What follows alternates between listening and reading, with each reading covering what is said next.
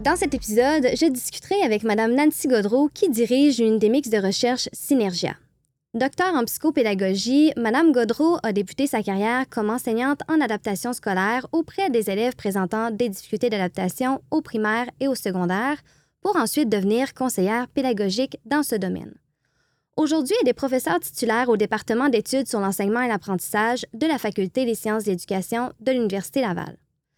Dans les prochaines 15 minutes, nous aborderons d'abord ce qui a motivé Mme Godreau à la création de l'unité mixte de recherche Synergia pour ensuite aborder la mission, les objectifs, ainsi que les axes de recherche et d'intervention de cette entité de recherche. Nous terminerons en vous donnant un aperçu des questions qui pourraient être traitées dans les prochains épisodes de ce balado. Avant de débuter, je tiens à remercier chaleureusement nos précieux partenaires, c'est-à-dire les centres de services scolaires de la capitale, des découvreurs et des navigateurs. Bonjour Nancy. Bonjour Marie-Pierre. Pour ce premier épisode aujourd'hui du balado L'éducation sous la loupe de l'UMA Synergia, il nous apparaissait vraiment incontournable de t'avoir comme invité pour discuter de ce qu'est l'unité mixte de recherche Synergia, sa mission, ses objectifs, Bref, euh, nous sommes vraiment heureux de t'avoir euh, en notre compagnie aujourd'hui. Ça me fait plaisir. Euh, pour débuter l'entrevue, j'aimerais que tu nous parles un peu de qu'est-ce qu'une unité mixte de recherche? Une unité mixte de recherche, on appelle ça aussi une UMR, donc c'est l'acronyme. C'est une nouvelle entité structurante de recherche. C'est quelque chose qui est vraiment récent. Ça fait pas plusieurs années que ça existe. Donc, c'est normal que les personnes qui nous écoutent en ce moment entendre peut-être euh, ce terme-là pour la première fois. Euh, la particularité d'une UMR, c'est vraiment euh, sa principale caractéristique, j'ai envie de dire, c'est le fait que ça a été créé pour favoriser des liens très étroits entre le milieu de la recherche et le milieu de la pratique ou du terrain. Dans notre cas, vu que nous sommes en éducation, ben, c'est sûr que notre but, c'est de tisser des liens étroits entre les chercheurs en éducation qui collaborent au sein de l'UMR et les milieux scolaires partenaires qui sont euh, les centres de services scolaires de la capitale, des découvreurs et des navigateurs. C'est sûr que dans le cadre de ce balado, euh, tous les gens intéressés par le milieu de l'éducation vont pouvoir bénéficier euh, des retombées de nos travaux, même si nos travaux vont s'effectuer surtout au sein de ces centres de services scolaires-là. Au niveau d'une UMR, il y a une gouvernance, donc euh, la façon que ça fonctionne, qui est particulière aussi, c'est que les partenaires de l'UMR, les partenaires qu'on appelle fondateurs, siègent sur tous nos comités. C'est-à-dire qu'on a un comité scientifique où siègent des représentants de nos partenaires des centres de services scolaires et il y a aussi un comité consultatif par centre de services scolaires où il y a des représentants de tous les acteurs de l'éducation qui euh, travaillent dans ces centres de services scolaires-là. Par exemple, des représentants enseignants, professionnels, direction d'école.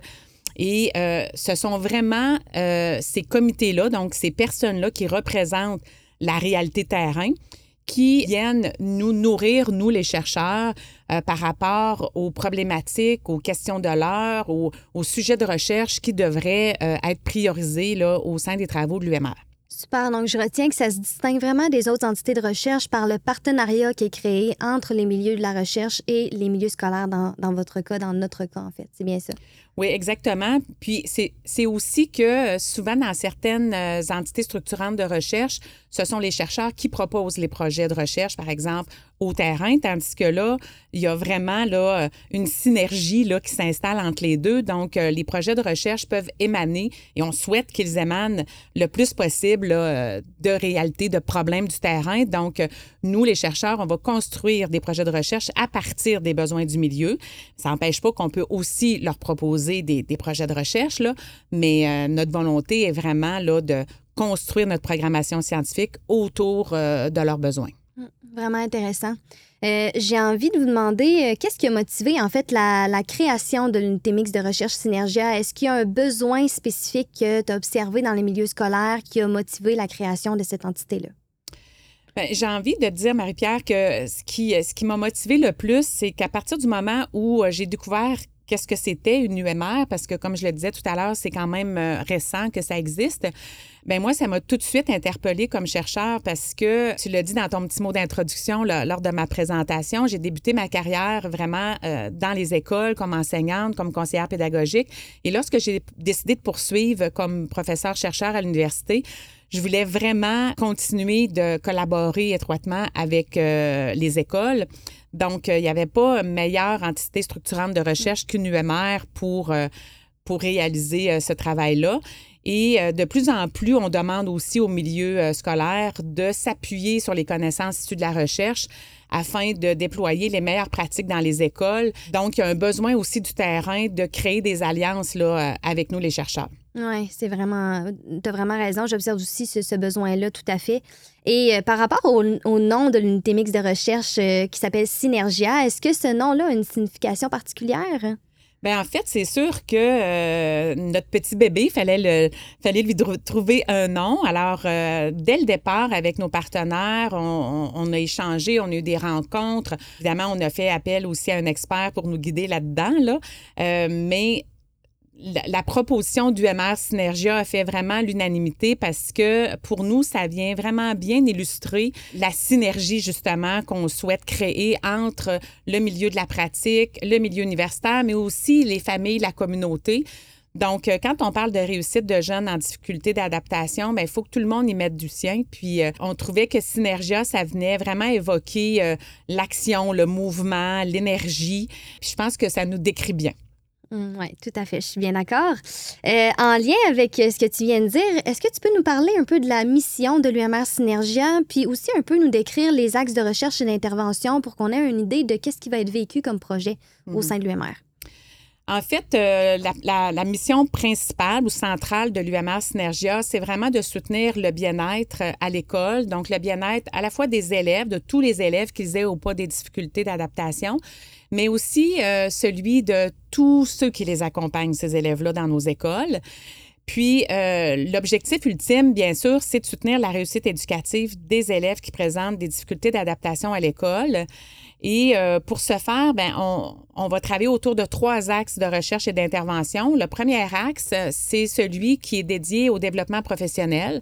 Parce que pour nous, le développement professionnel, ça se trouve à être une belle porte d'entrée pour accompagner les milieux de la pratique dans la transformation justement euh, des stratégies, des approches, des pratiques éducatives qui peuvent être déployées pour qu'elles soient le plus possible appuyées sur les connaissances issues de la recherche.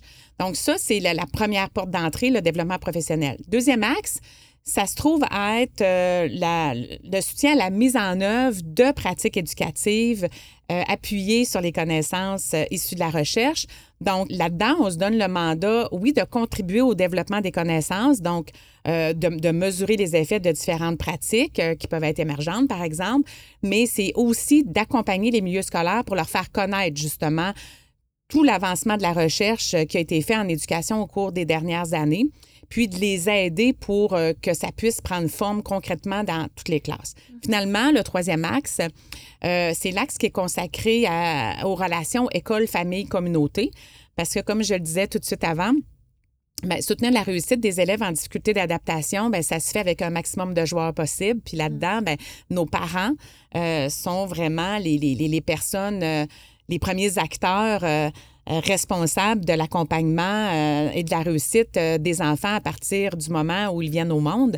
Donc, une fois à l'école, ben, ce sont des partenaires précieux. Alors, c'est certain que dans la programmation de l'unité mixte de recherche Synergia, il y, a, un volet parent, il y a un volet communauté aussi, partenariat avec certains partenaires communautaires qui va toujours faire partie de nos priorités, de nos préoccupations.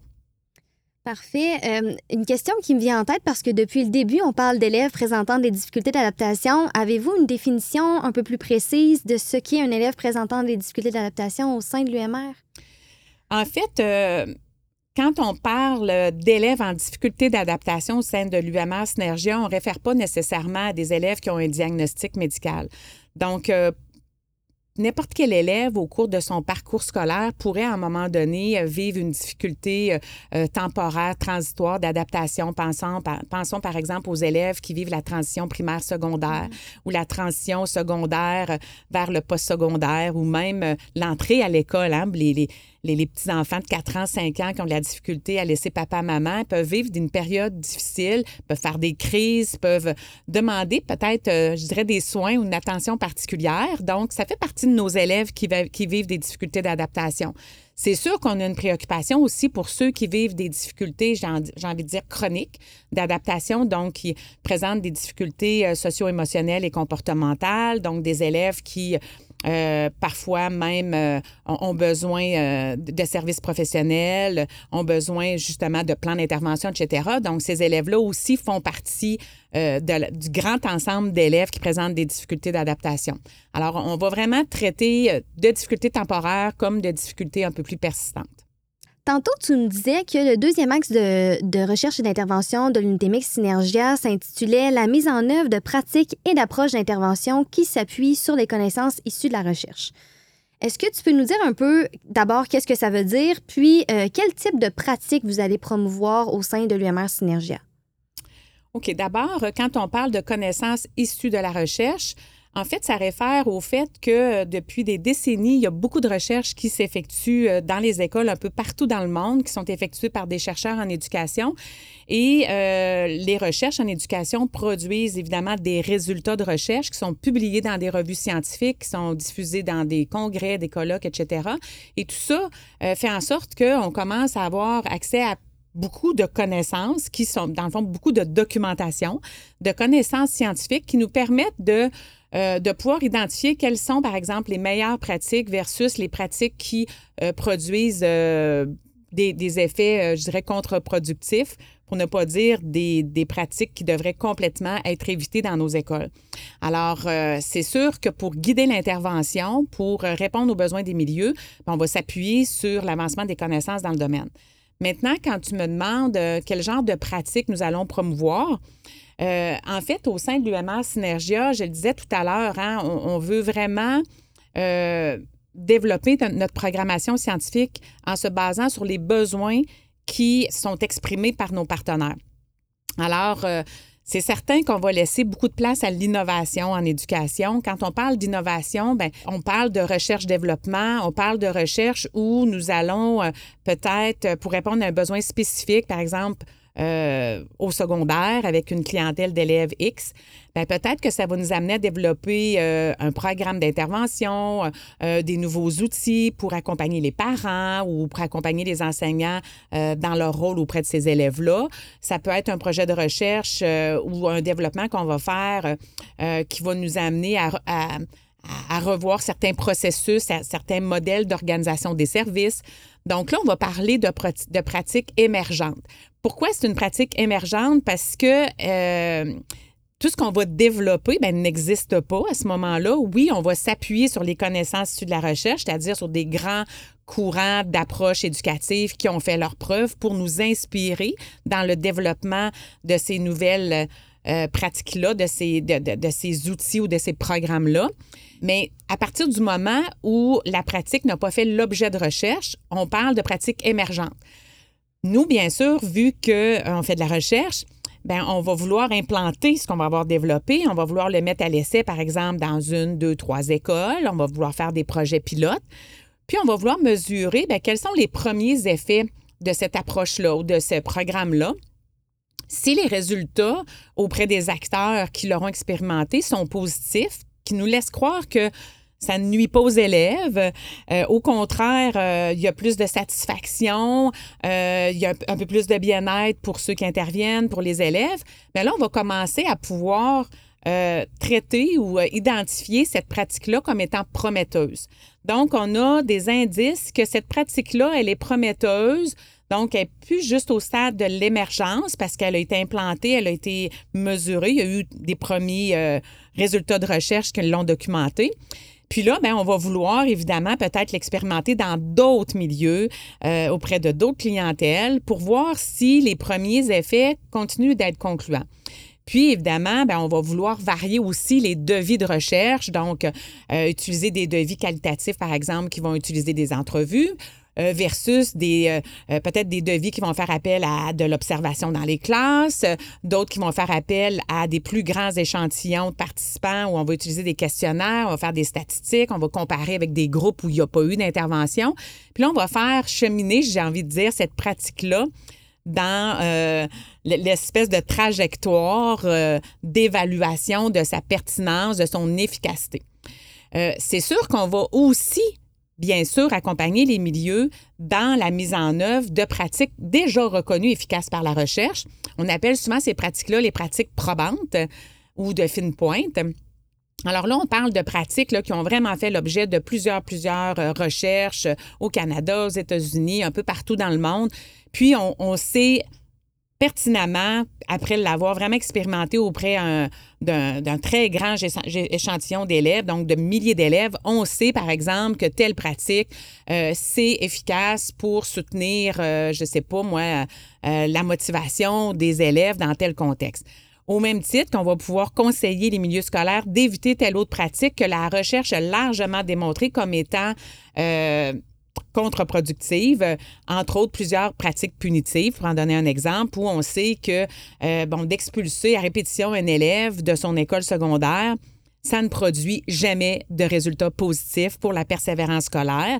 Alors, c'est sûr que si on nous demande notre avis, est-ce que c'est une bonne pratique, ben, on va dire non.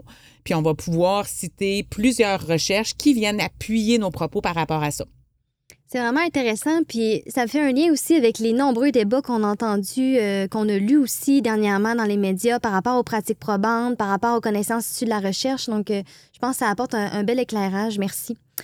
Euh, en terminant, j'ai une dernière petite question, Nancy. J'aimerais que tu donnes à nos auditeurs un petit aperçu de à quoi ils peuvent s'attendre dans les prochains épisodes du balado L'éducation sous la loupe de l'UMR Synergia. En fait, dans les prochains épisodes, euh, j'adorerais pouvoir euh, nommer les thématiques précises qui seront abordées, mais comme je l'ai dit euh, tout à l'heure, tout est co-construit avec nos partenaires du terrain. Donc, au moment où on se parle, nos partenaires du terrain ont la lourde tâche d'identifier les thématiques pour lesquelles on, veut avoir recours à un expert de l'UMR pour guider la pratique, par exemple. Ce qui fait qu'il y a plusieurs sujets, par exemple, qui pourraient être choisis, mais là, je Peut-être que ce ne sera pas ceux-là, mais on pourrait, par exemple, avoir un épisode qui euh, porte sur comment faciliter euh, la rentrée scolaire des jeunes enfants qui arrivent au préscolaire, donc qui arrivent pour la première fois dans une école, qui quittent la maison ou le CPE.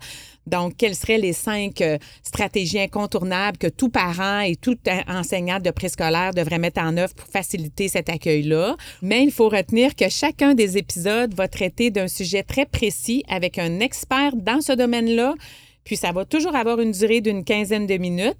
Bref, euh, un enseignant au primaire pourrait l'écouter euh, pendant l'espace d'une récréation puis euh, revenir après la récréation inspiré là, par euh, les belles recommandations là, qui euh, ressortiront des échanges là, avec toi et avec tes invités. Oui, tout à fait. Parfait. Ben, merci beaucoup d'avoir accepté mon invitation. C'est vraiment, je pense que ça a permis à, aux personnes qui nous écoutent, en fait, d'en apprendre plus sur ce qu'est une unité mixte de recherche, quels sont aussi les objectifs de l'unité mixte de recherche Synergia, sa mission, ces axes de recherche, je pense que c'était essentiel de bien venir camper là, des, euh, des bases solides là, pour euh, ce premier épisode. Et euh, pour tous ceux qui nous écoutent, je vous invite à rester à l'affût de nos médias sociaux. Donc, le prochain épisode du balado qui va traiter d'une question de l'heure en éducation sera lancé dès cet automne. Ce balado est une production de l'unité mixte de recherche Synergia, fondée en partenariat avec les centres de services scolaires de la capitale, des découvreurs et des navigateurs et l'Université Laval. Nous remercions aussi les productions Upawa qui nous permettent de vous offrir une expérience auditive sans égal.